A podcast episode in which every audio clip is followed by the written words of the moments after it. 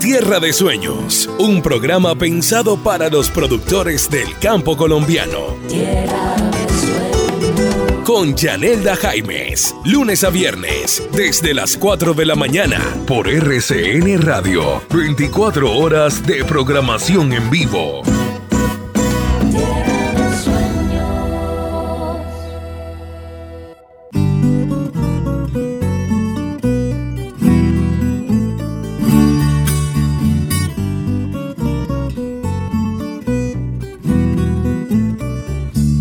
Quedando solos después que fuimos tantos.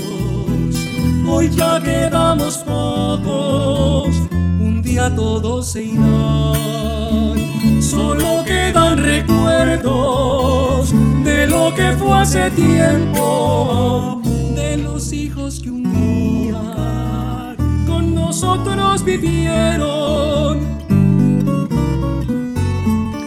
Muy pero muy buenos días a todos ustedes, nuestros oyentes. Como siempre, sean todos bienvenidos a Tierra de Sueños. A esta hora, siempre en las horas de la madrugada, les damos la bienvenida a este programa que llega al campo colombiano. También quedaron solos, se les fue la Qué linda canción, vamos quedando solos del dúo Maderas.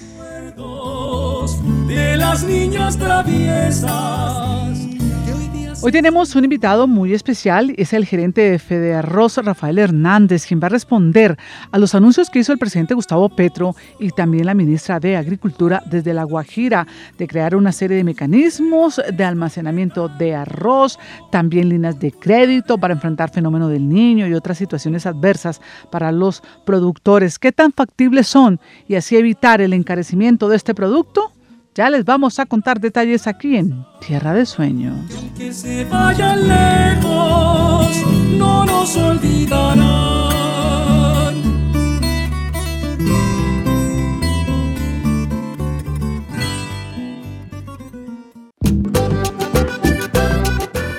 Buenas cosechas. Muy bien, entonces sí, tenemos el gusto de saludar a Rafael Hernández, gerente de Fede Arroz. Doctor Hernández, muy buenos días, bienvenido a Tierra de Sueños. Gracias, Yanelda, muy buenos días. ¿Cómo está usted? Bien, bien, gracias. Bueno, me alegra mucho. Están ustedes hablando hoy básicamente de otra petición, quizás soluciones que están ustedes tratando de lograr para que los arroceros no quiebren. Hay una situación difícil, por supuesto, que vive el país. ¿En qué sentido y por qué la están enfrentando en esa oportunidad, doctor Rafael Hernández? Pues es que tenemos, yo diría, dificultades de muchas índoles. ¿no? Una en este momento, pues es que el eh, Ministerio de Agricultura resolvió que no iba a haber más incentivo al almacenamiento para guardar los excedentes que se generan en los meses de agosto y, septiembre, que es la época pico de la cosecha, porque Colombia siembra el 70% del arroz, eh, eh, arroz secano que está más que todo en los llanos orientales y en la Mojana. Y el 30% en la riego, porque aquí no se volvió, no se hicieron distritos de riego en los años 50, y de ahí para acá no se ha hecho ningún distrito de riego importante para, para Colombia. Entonces, ese es un problema. Entonces, como se siembra la mayoría del arroz en, en secano, pues se siembra en abril y mayo y se recolecta en agosto y septiembre.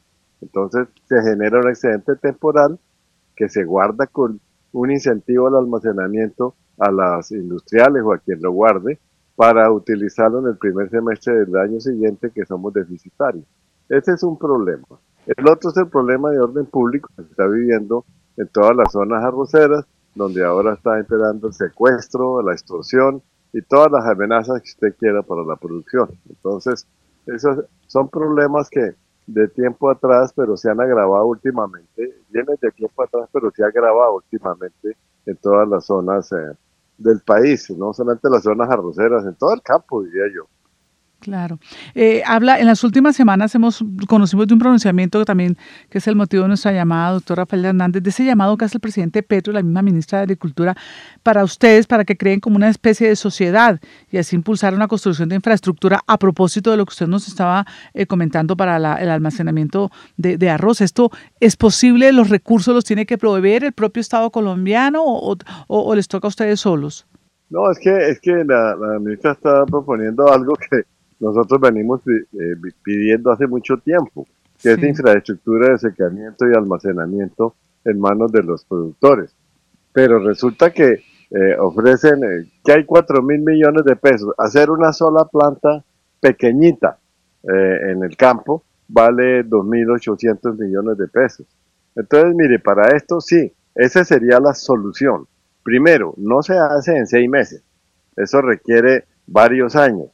Eh, habría que construir muchas plantas de secamiento y almacenamiento y para eso hay que hacer lo que se ha hecho en otros países arroceros. Créditos a 20 años con tasas inferiores a, 10%. Entonces, para que se pueda un agricultor endeudarse y poderlo pagar. De lo contrario, no es posible, es, es, costoso. Por eso eh, es que eh, del año 96, cuando desapareció el IDEMA, se diseñó el mecanismo del incentivo al almacenamiento para sacar del mercado los pequeños excedentes. Lo ideal sería que hubiera planta de secamiento.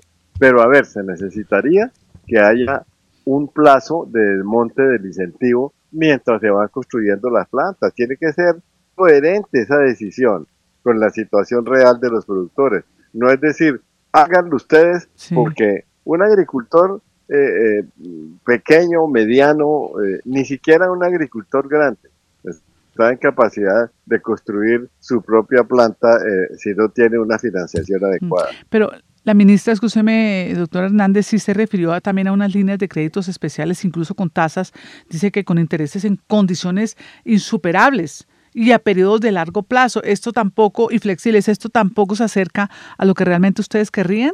Mire, para una, eh, un crédito de eso debe ser entre 15 y 20 años. Sí. Y tiene que tener tasas inferiores al 10%. Es que, mire, la, la, actividad en el campo es una actividad, en primer lugar, riesgosa. No solamente por cuestiones climáticas, sino por problema país en este momento, ¿no? Y no de ahora, eso es de mucho tiempo. Se necesita que haya eh, las, las facilidades del crédito suficientes para que el agricultor lo pueda tomar. Ahora, mire, sí se necesita eso y tiene razón en que sea que haya planta de secamiento y almacenamiento en el campo, pero primero se necesita dinero, crédito, plazo y tiempo para hacerlo. Entonces uno se puede tomar una decisión hoy decir, se acabó el incentivo al almacenamiento y haga plantas de secamiento. Mm. No, una planta de secamiento pequeñita hay que importar las secadoras del Brasil y de otros países y muchos de los eh, eventos que se necesitan para, para montar una planta de esas. Se necesita un plazo, una plantica de esas, no la hacen en menos de seis meses y se necesitarían cientos de plantas para que pueda tener efecto en el mercado. Eso no es de decir, ya hagan las plantas mm. que eh, ya, ya en dos o tres meses van a estar listas. No, eso se necesita eh, mire, si usted mira qué hizo el Brasil, el Brasil dio plazos de 20 años con tasas 6, 5, 6, 7%. Sí, bueno, con este panorama, doctor Rafael Hernández, gerente de Fedarroz, que usted nos plantea, por supuesto, y el querer, digámoslo así, la querencia del gobierno, que según usted, pues es imposible en este momento y no daría resultados a siquiera a mediano plazo. Ahora tenemos fenómeno del niño, lo ha explicado usted también, hay unas regiones en materia de orden público imposibles para que puedan los arroceros y ustedes mismos producirlo, transportarlo, venderlo, en fin. ¿Cree usted que se avecina un de pronto panorama un poco sombrío, incluso que podría encarecer el, arroz y esto pues no coadyuvaría muchísimo a, ese querer del mundo de la seguridad alimentaria que tanto, de la que tanto se habla ahora? Pues mire, Yanelda, yo vengo planteándole al gobierno, al ministerio, de que el excedente temporal que se genere en agosto y septiembre mm. lo guardemos. ¿Por qué? Porque estamos al portas de un fenómeno del niño que no sabemos cómo va a ser. Si va a ser muy fuerte, pues entonces se disminuye la producción, se disminuye la oferta. Guardemos lo que nos sobre ahorita. Lo mejor que, lo más importante. O sea, no exportar. Escúcheme, doctor, no exportar es lo que se le, o cómo se guarda si la gente todo el día hay una demanda altísima. Pues es que lo guarda la industria mm, eh, con un incentivo. Por eso es que insistimos en el incentivo al almacenamiento. Correcto. Esto no se hizo porque sí, se hizo para reemplazar las funciones que hacía el IDEMA de guardar la cosecha y guardar los excedentes. Aquí se debe guardar lo que se produzca entre agosto y septiembre y parte de octubre, guardarlo para ser utilizado a partir del mes de febrero o marzo del año siguiente, que es la cosecha pequeña. Entonces hace falta, es deficitario el país. ¿Por qué no se debe guardar? Ahí yo he estado diciendo, ojo con la seguridad alimentaria del país. El arroz es un producto que se consume 42 eh, kilos per cápita en el país. Todos los días. muchos, eh, claro, y en sectores de la población es un elemento, un eh, alimento básico. Claro, hasta en el desayuno es que uno observa cuando uno va por carretera, la gente desayuna arroz con huevo, arroz con carne ripiado, es decir, son muchas las maneras de consumir lo que, lo que usted dice es cierto. Eh, si faltase el arroz en un periodo así sea corto, en un país como Colombia, yo creo que podríamos estar en aprietos. A mí hay algo que me preocupa, es que, mire, el fenómeno del niño no va a ser en Colombia, va a ser un fenómeno mundial. ¿Qué es lo primero que hace un gobierno responsable? Guardar alimentos el arroz es de los pocos productos que se puede guardar después de estar seco. Se puede guardar un año, dos años, tres años y se almacena en condiciones favorables.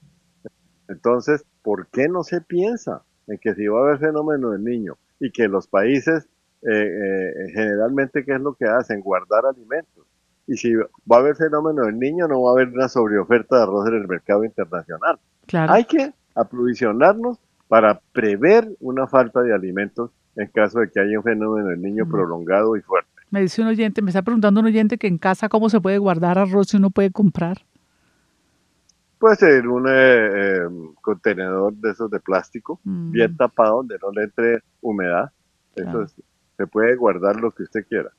Sí, eso, de eso aprendimos mucho quizá en pandemia, recuerdo tanto, la gente compraba para guardar porque no podía salir, en fin, y creo que estamos no tanto a puertas de una pandemia, pero bien lo dice usted, de una época un poco difícil por el fenómeno del niño. Aquí en Colombia, grabado con eh, el fenómeno de orden público, que hace verdad a veces la imposible producir el campo colombiano sigue siendo quizá el más afectado en este orden de ideas. Doctor Rafael Hernández, gerente de Federarroz, esperemos que el gobierno escuche el clamor que usted hace a través de, su, de, usted, de los arroceros, y poder lograr una estabilidad en este sector y evitar, ahí sí como dicen, penurias el año entrante a raíz de este fenómeno del niño que viene tan fuerte. Así es, sí señora.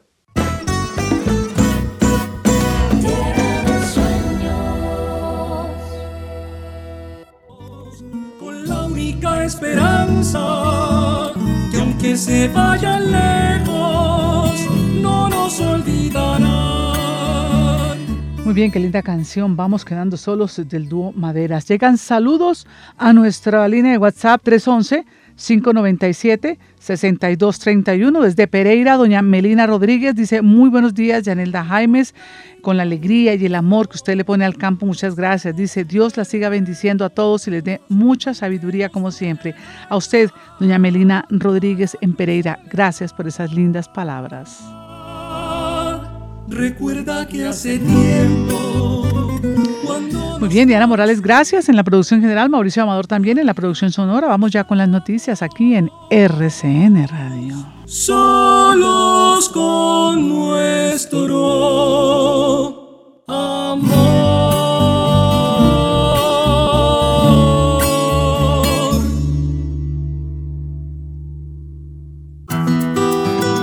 Tierra de Sueños, un programa pensado para los productores del campo colombiano. Tierra de Con Yanelda Jaimes, lunes a viernes, desde las 4 de la mañana, por RCN Radio, 24 horas de programación en vivo.